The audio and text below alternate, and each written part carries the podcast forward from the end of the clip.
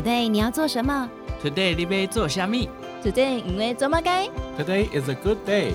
赶快跟我们一起，Today 来读册。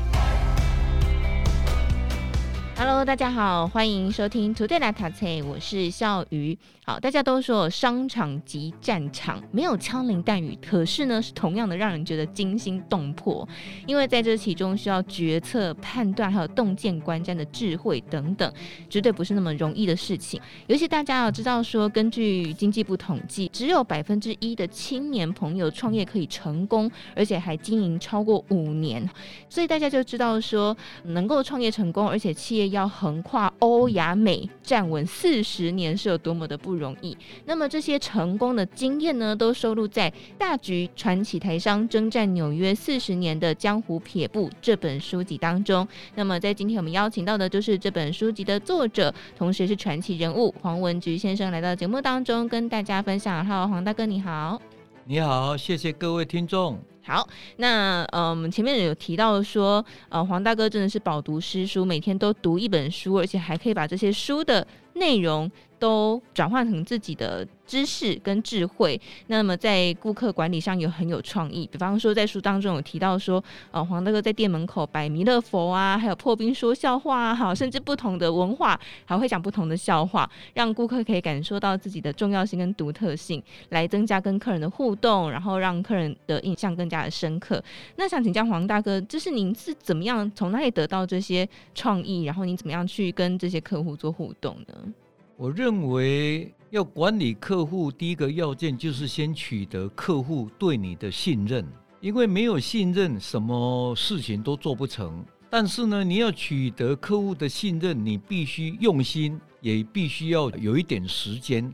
举个例，那个神秘巨富犹太人罗斯柴尔德，就是因为取得黑森王子的绝对信任，才开始发迹的。但是罗斯柴尔德如何取得黑森王子的信任呢？首先，他去打听黑森王子的兴趣，他知道了黑森王子喜欢收集古钱币，他就投其所好去收集稀有的古钱币，然后半买半送给他，得到王子的好感跟信任。那我们的员工呢？他初期没有经验。他也不晓得如何来取得客户的好感或者信任，所以呢，你必须发挥你的创意，叫你的员工呢一样画葫芦。我呢就在我们的店门口摆了一尊弥勒佛。那弥勒佛大家都知道很讨喜，笑容满面，背着钱袋。那然后呢，我就教员工呢，请客人先摸摸钱袋。因为呢，这样会带来财运。然后摸摸他的光头，你会变得更聪明；摸摸他的大肚子，福气又长寿。然后呢，最后就摸摸下面，就会儿孙满堂。哇，客人就哈哈大笑了，主客尽欢，气氛融洽，生意就好谈了嘛。但是呢，技巧也要常常推陈出新，也就是说，你的创意必须一而再、再而三。你用的老套、老招，总是会有弹性疲乏的时候。譬如说呢，我有时候呢，又会把它摆成宝石发财树，啊，上面有玛瑙啦、水晶啦、绿玉啦、紫金啦等等，五颜六色，极为吸睛。叫你的员工问客人他的星座，他说六月，哈，你说六月刚好，六月就是紫星当红的时候，你呢买紫色的金，紫金就没有错了。那、啊、谁不想听好话？对，哎哎，客人呢听到这个，管他是真的假的，更何况那一年正是流行紫色，买的绝对错不了。那七月的呢？也是紫色，十月的呢啊，也刚好是紫色。反正那年不管衣服、鞋子、帽子，通通流行紫色。所以你给他不管哪一月出生呢，你就说紫色就错不了了。所以真的是要与时俱进，对不对？不能够同样的老招不断的玩，大家都会玩你哦。但是其实不管是要不要经商，不管你要不要创业，其实每一个人都在做自我的销售。你可能是销售你自己的才能，帮老板做事情，其实你是销售你自己的呃能力给老板哦。所以到底什么叫做好的销售呢？然后在你跟这个竞争者在做一些交锋的时候，你怎么样凸显你自己跟别人的唯一性？然后你的独特性是什么？你当一个好的销售员，最重要就是要能够把公司的产品卖出去嘛。对。但是卖出去很简单呢、啊，譬如说你成本一块，你卖八毛，大家当然来抢啊。你赔钱啊，他当然来，这个谁不会卖 啊？所以重要的是你要货卖出去，能够又赚到最多的钱。可是呢，你一块钱卖五块，结果客人呢到别家去问了、啊，人家只有卖两块半或者三块，结果呢？他认为你公司呢是贼拉气啊，去打掉贼准啊。咱鲍鱼个卖两块半，还是三个，你这间卖五块，叫你骗去。结果你这个名声传出去以后，你客人会不会再回来？不会，不会再回来了，因为去打掉贼准呢，绝对没去打第二道。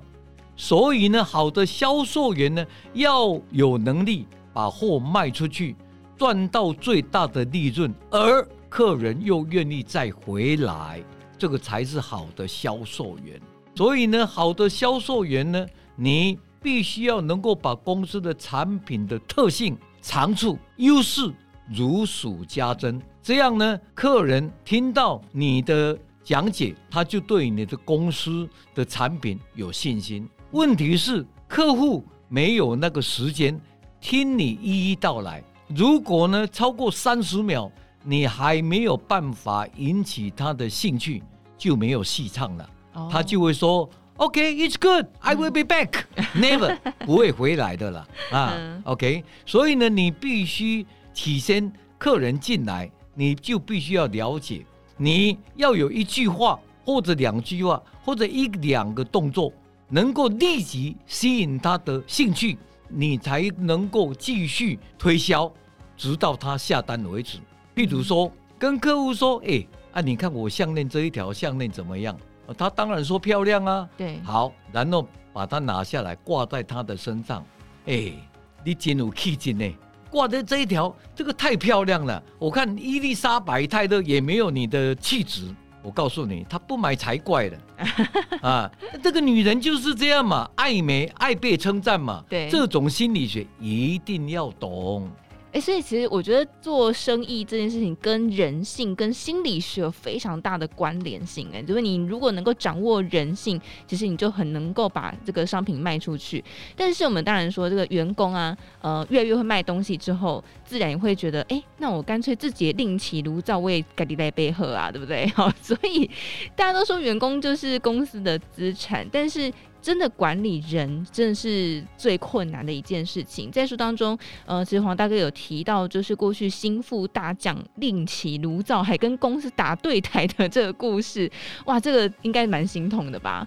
那您怎么样看待人才管理这件事呢？我常常讲，做生意有三个 P，P P P。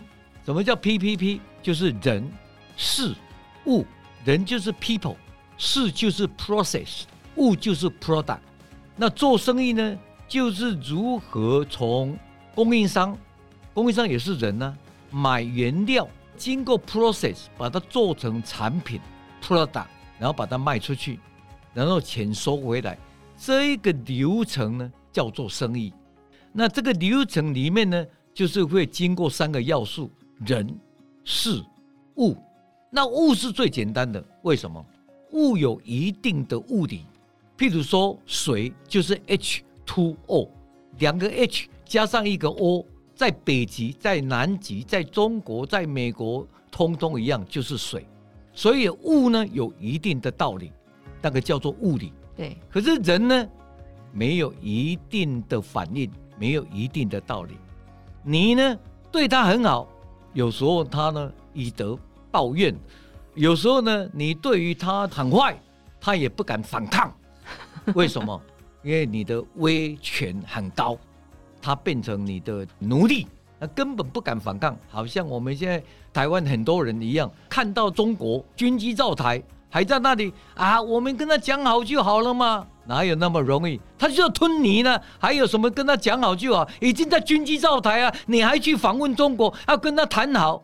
你们在做梦 啊！所以呢，这个人是最困难处理的。对，那尤其呢，员工呢进来你的公司，你一定要把他训练嘛，你不训练。教他销售方法，教他产品的特性，他怎么去跟客人介绍，他怎么去招呼客人，他怎么替你卖货，不可能嘛。但是你教他久了，尤其是放到分公司去，本来在纽约，他的一行一动，你还可以察言观色，知道他在变什么棒，他的尾巴在摇，我就晓得他在想什么东西了。但是如果他在加拿大呢？如果他在迈阿密呢？他如果在南美洲呢？你根本看不到。对，你怎么办？那当然你要有一定的管理方法。嗯，啊，譬如说我是九点半开门，那加拿大呢？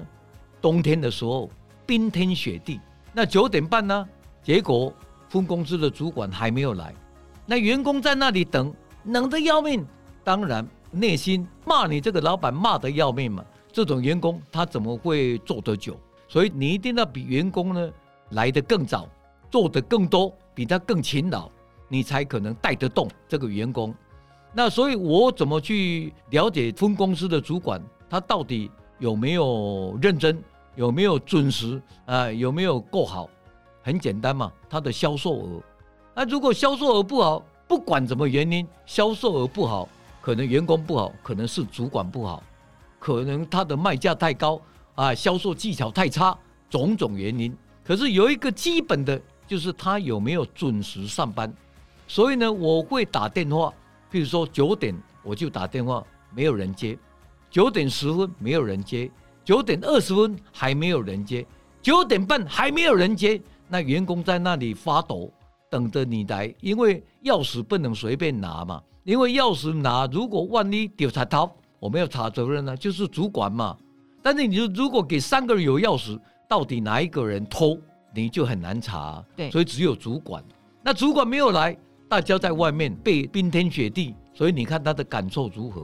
九点四十分，哎，有人接了啊，他就说什么啊，我就把他挂掉，我就晓得这个家伙九点四十才来，一个礼拜打个两三次都是这样，我就晓得他经常迟到，我就有记录。我对于这个主管的。生活习惯来公司几点，我就已经有个概念。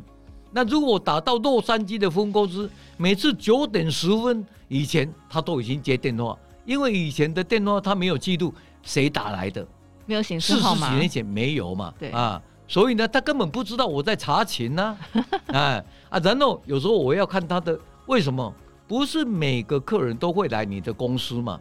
因为比如说有的在阿拉巴马。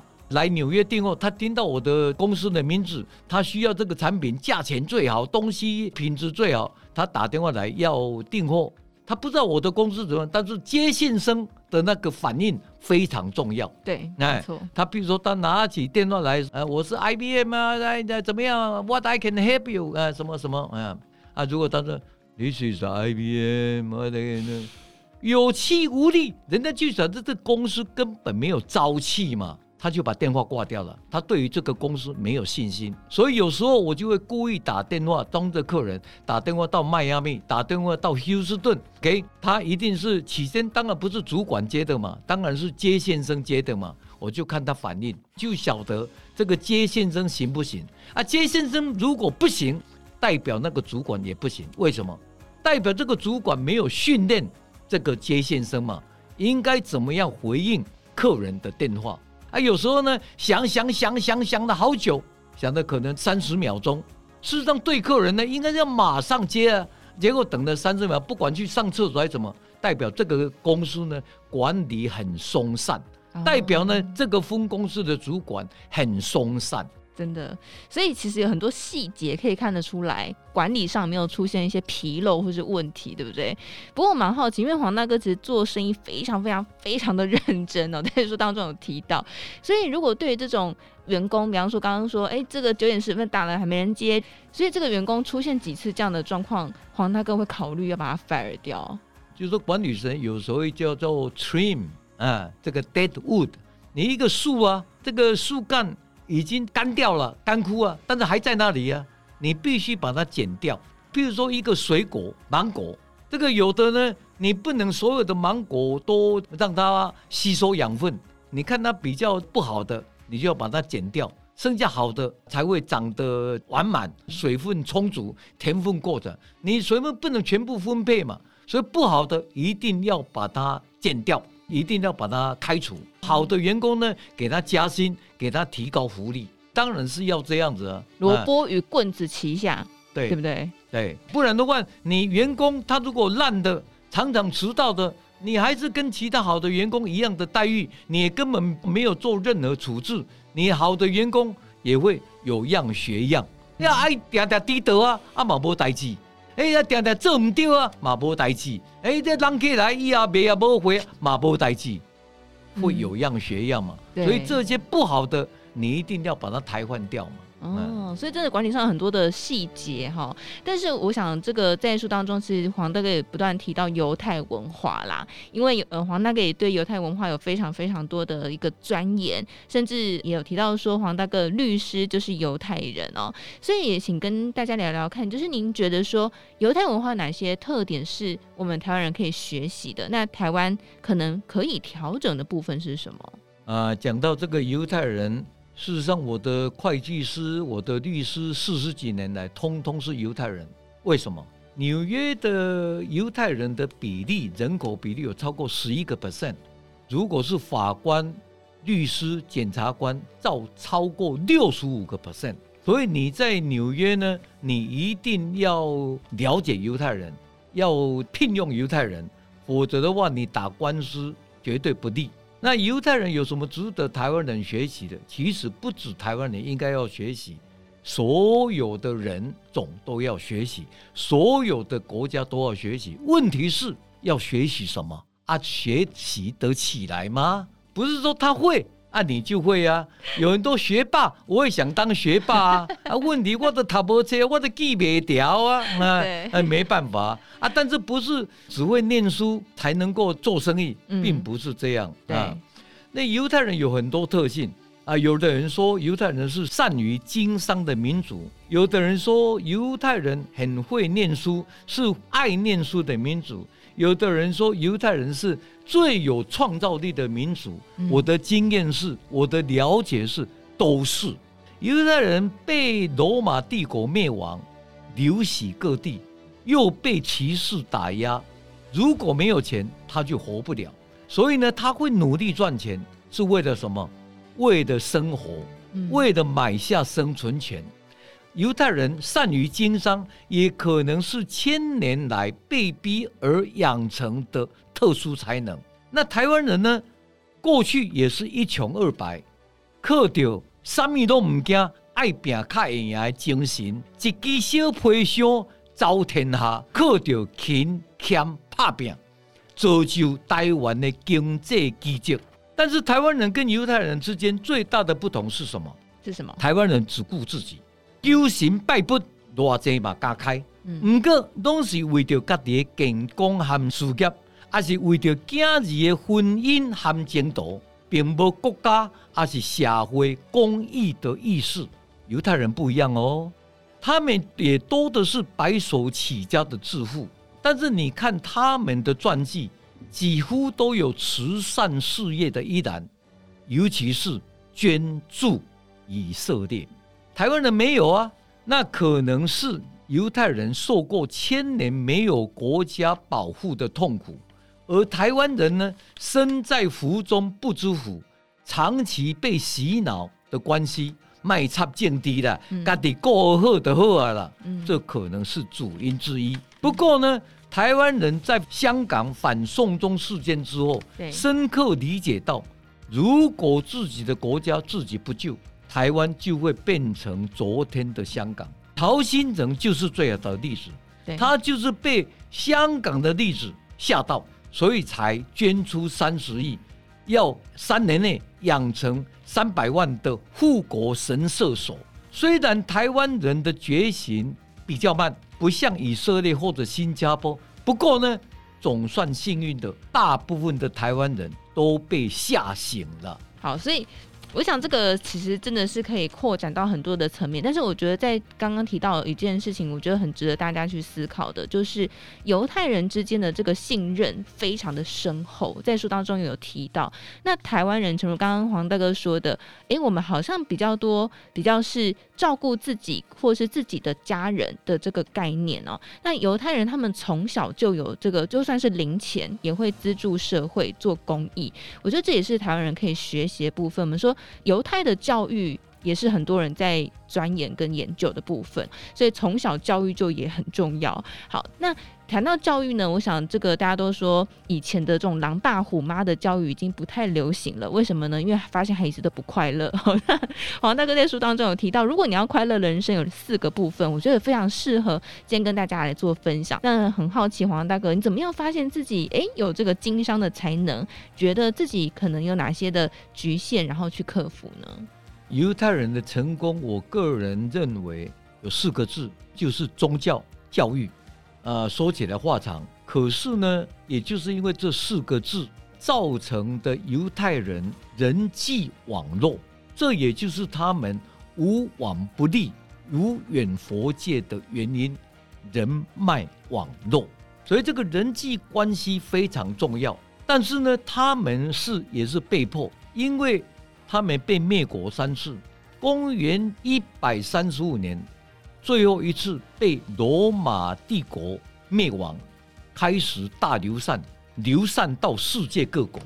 那他们大概都可以拉到关系，所以他们为什么能够形成这个世界的人脉网络？也就是事实上是一种逃难。可是呢，譬如说他们到中亚，已经在那里生存一千多年。譬如说，他在波兰生存一千多年，所以呢，他们因为有同样的宗教、同样的血缘，还有呢，或者合伙的关系，结果造成由信任而编织的世界人脉网络，所以他们才能够互通消息。这我们刚刚讲的情报、情报、情报，所以呢，他们可以比任何的民族得到更多的情报。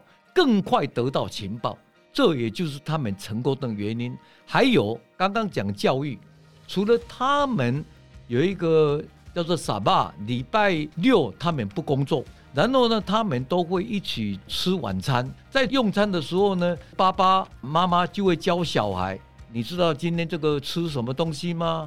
啊，你看外面星星为什么会闪亮啊？啊，为什么这个有的人会生病啊？啊，他们。”会问他问题，然后给他解答。所以犹太人的教育最重要的不是像我们台湾人的填鸭式，只是灌输、灌输、灌输观念，而是这个你的儿子、小孩回家之后，第一个他问的问题就是说：啊，你今天在学校问了什么问题？